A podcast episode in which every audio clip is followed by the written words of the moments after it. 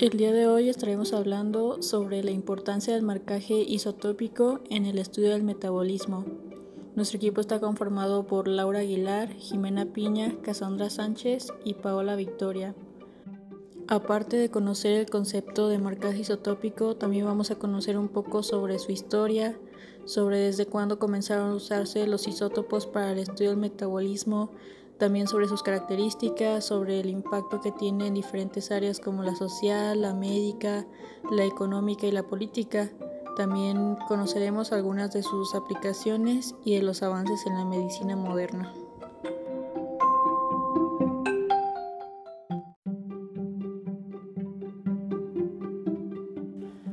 Pues vamos a empezar con los antecedentes y la historia acerca del marcaje de los isótopos en la importancia del metabolismo. Pero eh, empezaremos con dar eh, una pequeña definición de qué es el marcaje isotópico. Esta es una técnica para rastrear el paso de una muestra de sustancia a través de un sistema. La sustancia es marcada al incluir isótopos poco usuales en la composición química. Si estos isótopos inusuales son detectados posteriormente en cierta parte del sistema, han debido provenir de la sustancia marcada. En el marcado isotópico ordinario, hay dos formas de detectar la presencia de isótopos de marcado, dado que los isótopos tienen diferentes masas. Pueden ser separados usando espectrometría de masas, otra consecuencia de la diferencia en la masa es que las moléculas que contienen isótopos tienen diferentes modos vibracionales. Pasamos a los antecedentes. Los estudios sobre la diferenciación de la estructura de los núcleos atómicos comenzaron junto con el siglo XX. Los experimentos realizados indicaban que las sustancias radioactivas químicamente inseparables podrían diferenciarse solo en su núcleo. En 1912, Sir Joseph Thomson, físico británico, demostró que algunos isótopos son estables. Su experiencia consistió en pasar neón a través de un tubo luminoso y desviando los iones de neón mediante campos eléctricos y magnéticos. Esto demostró que el neón existe en más de una forma. Fue así como Thomson encontró dos isótopos del neón, neón-20 y neón-22. Otros experimentos demostraron que el neón existe en la naturaleza. Por ejemplo, el 90% de neón-20, 0.27 de neón-21 y el último 73% de neón-22. Otro antecedente es que Francis William Anston, físico británico, continuó con el estudio de isótopos. Un instrumento llamado espectrómetro de masas ayuda a detectar y estudiar los isótopos mayormente. Este instrumento desarrollado en 1919 por Anston, usaba un haz de iones con carga positiva que se desviaba en primer lugar mediante un campo eléctrico y que a continuación se desviaba en la dirección opuesta con un campo magnético. La cantidad de partículas resultantes de la deflexión o frenado se registraban en una placa fotográfica y dependía de su masa y velocidad. Cuanto mayor era la masa de ion, menor era su deflexión. Anston midió las masas moleculares de los isótopos de muchos elementos y comprobó la abundancia relativa de ellos en la naturaleza. La mayoría de los elementos en estado natural consisten en una mezcla de dos o más isótopos. Algunas excepciones son el berilio, aluminio, fósforo y sodio. También hoy en día se desarrollan isótopos radioactivos artificiales o radioisótopos. Fueron producidos en 1933 por los franceses Irene Curie y Frédéric Curie. Los radioisótopos se obtienen bombardeando átomos existentes en la naturaleza con partículas nucleares como neutrones, electrones, protones y partículas alfa utilizando aceleraciones de partículas.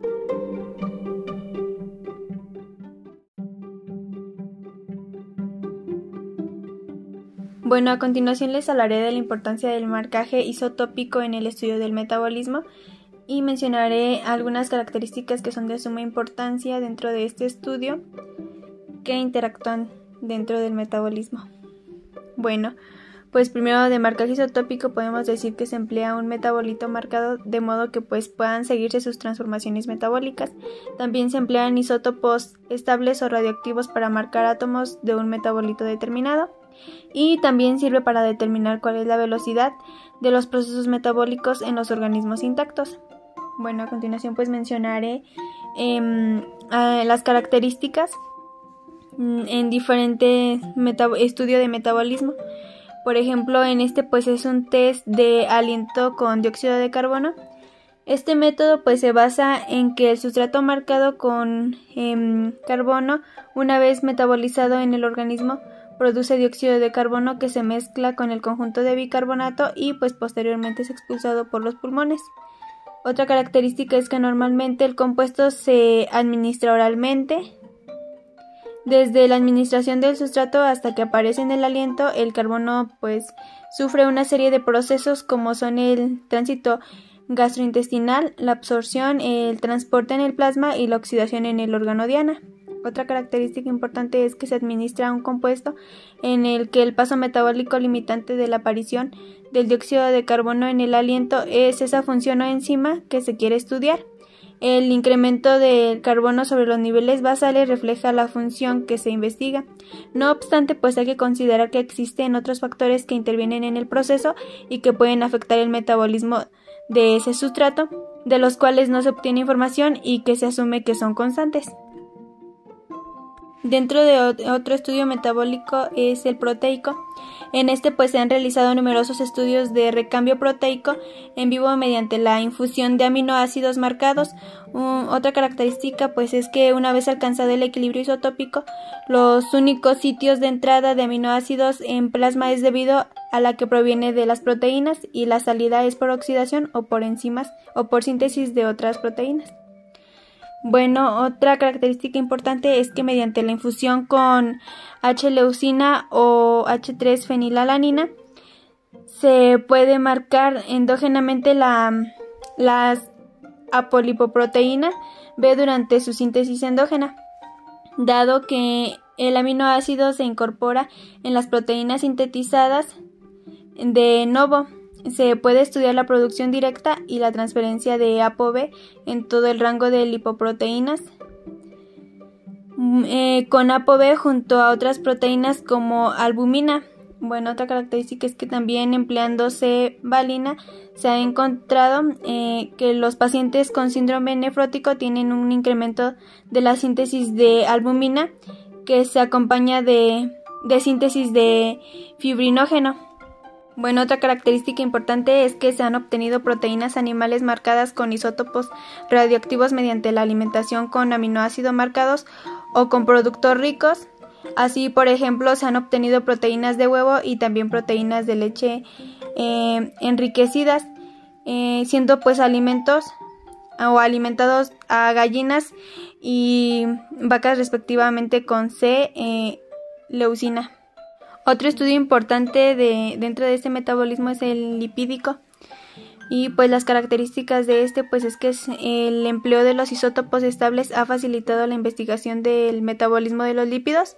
También la oxidación de los ácidos grasos pues pueden ser estimada eh, midiendo la aparición del dióxido de carbono en el aire expirado tras la infusión de un ácido graso marcado, así como la administración en días diferentes de C trioleína y C-trioctanoína.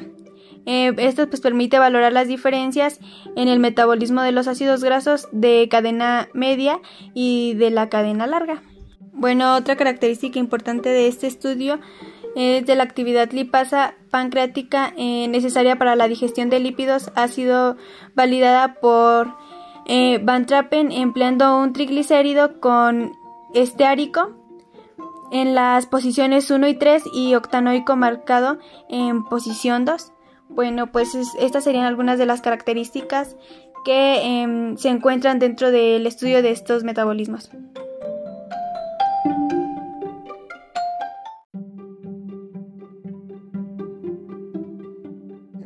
Hoy estamos hablando sobre lo que es el impacto, el impacto en que en lo que es la salud. En este caso, pues vamos a estar hablando sobre eh, lo que es el marcaje con el isótopo, que es lo que es el cáncer de mama, bueno, en lo que es la cirugía.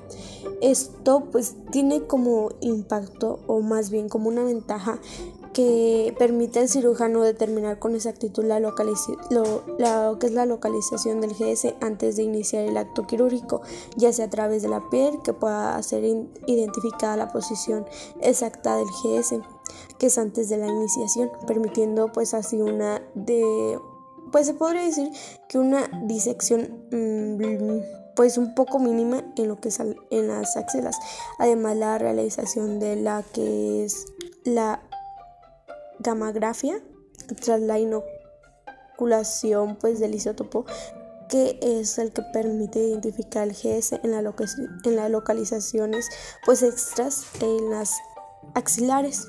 Estas características pues, pueden permitir que la técnica isotópica sea pues en la actualidad el método principal para el marcaje del GS y que es obligada en la realización para cualquier grupo que desee pues validar eh, lo que es la BCGC. En sí, pues en lo que es en el brazo, en la inducción puede identificarse en lo que es la localización exacta del GS antes de lo que es la intervención quirúrgica. Pero también hablamos sobre unas desventajas, ¿no? Que es el que pues viene siendo en el método isotópico que pues se relacionan con la mayor complejidad en, la, en lo que es la organizativa al precisar de un servicio de medicina eh, que podría ser en este tipo nuclear que puede afectar el marcaje y de una sonda de detección eh, ya sea por la gamografía eh, para la identificación intraoperatoria del GS en, el, en lo que puede ser la o hablando más bien en el contexto de la práctica clínica, pues existe una limitación en las lesiones localizadas, que es en el cuadrante supremo, pues sí, en este caso vendría a ser superior externo y eh, pues que podría ser en la emisión de la dosis inadecuada con lo del propio GS, que eh, pues en sí sería un fenómeno. Esta emisión pues se sitúa en las intermediaciones de la zona de la inyección. Aquí pues está impidiendo o la em, dificultando más bien su identificación. En este caso pues no puede ser el identificador del GSL.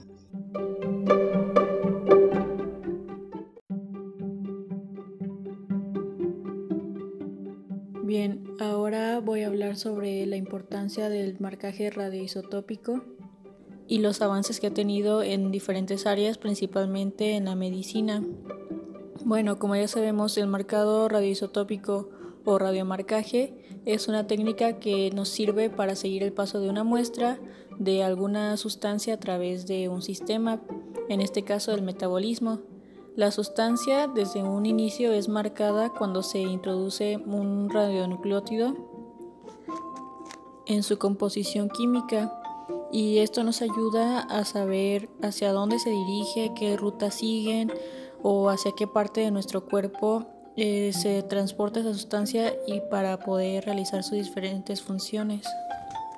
Y esto se hace gracias a que cuando estas sustancias radiomarcadas ya llegaron a su punto de aplicación o de eficacia dentro del metabolismo, pueden ser detectados mediante diferentes técnicas, ya que la radiación emitida por los isótopos puede ser fácilmente detectada. Y así el uso del radiomarcaje tiene gran importancia dentro de la medicina nuclear, ya que con la incorporación de un radionucleido a una molécula pueden estudiarse diversas enfermedades eh, derivadas del metabolismo de lípidos, un ejemplo, y se han desarrollado varias técnicas para poder implementar este radiomarcaje, ya puede ser bien mediante síntesis química o mediante formación de complejos. Bueno, y como ya les mencioné, em, puede utilizarse para estudiar el metabolismo de lípidos y esto conlleva también a metabolismo para formar colesterol.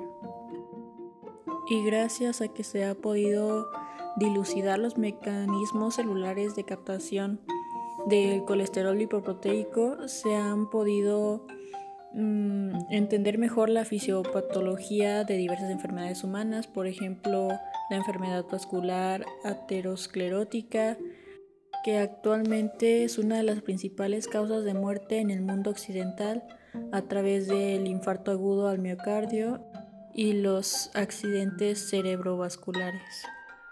Y así al enfocarnos a esta enfermedad, podemos darnos cuenta que el uso de marcadores biológicos o radiomarcaje puede ser utilizado para evaluar la función endotelial ¿Esto qué quiere decir? Bueno, en este tipo de enfermedades la disfunción endotelial aparece antes de que ésta haya podido manifestarse y que antes de que ésta haya podido evaluarse clínicamente a cualquier nivel.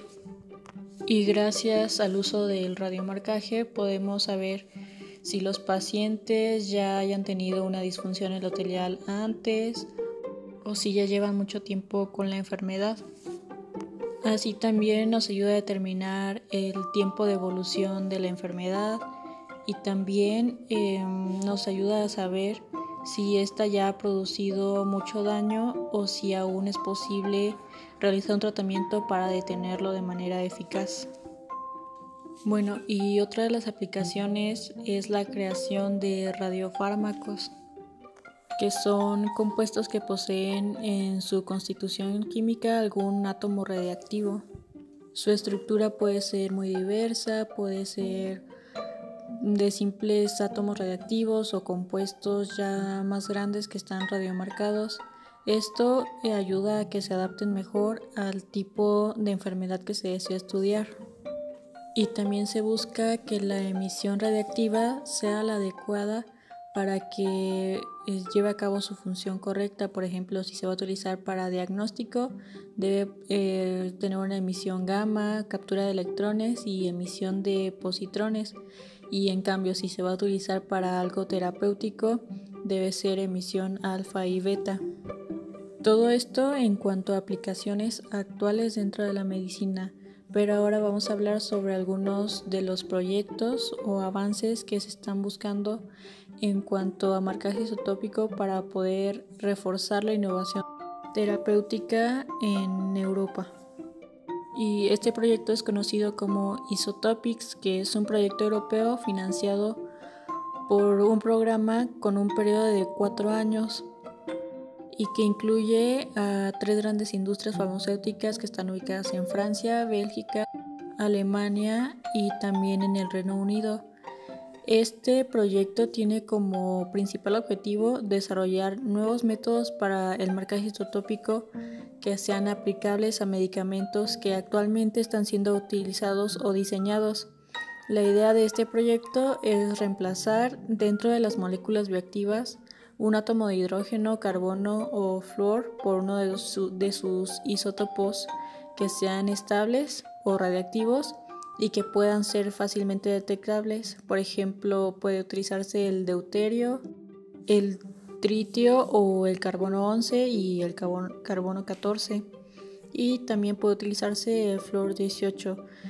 Y estos nuevos medicamentos deberían permitir en un futuro una evaluación más rápida, que se ahorre tiempo y dinero, que el ensayo in vivo tenga un mayor número de moléculas para que sea más fácil identificar nuevas soluciones terapéuticas y también que el estudio de enfermedades eh, pueda ampliarse a enfermedades que actualmente no han sido estudiadas o no han sido rentables ya que es muy caro el desarrollo de experimentos y también es posible que con el uso de estos medicamentos en un futuro pueda eh, llevarse a cabo un estudio más profundo del metabolismo, tal vez descubrir nuevas rutas, nuevas maneras de sintetizar algunos compuestos y también nos ayudaría a encontrar curas para enfermedades que actualmente no conocemos.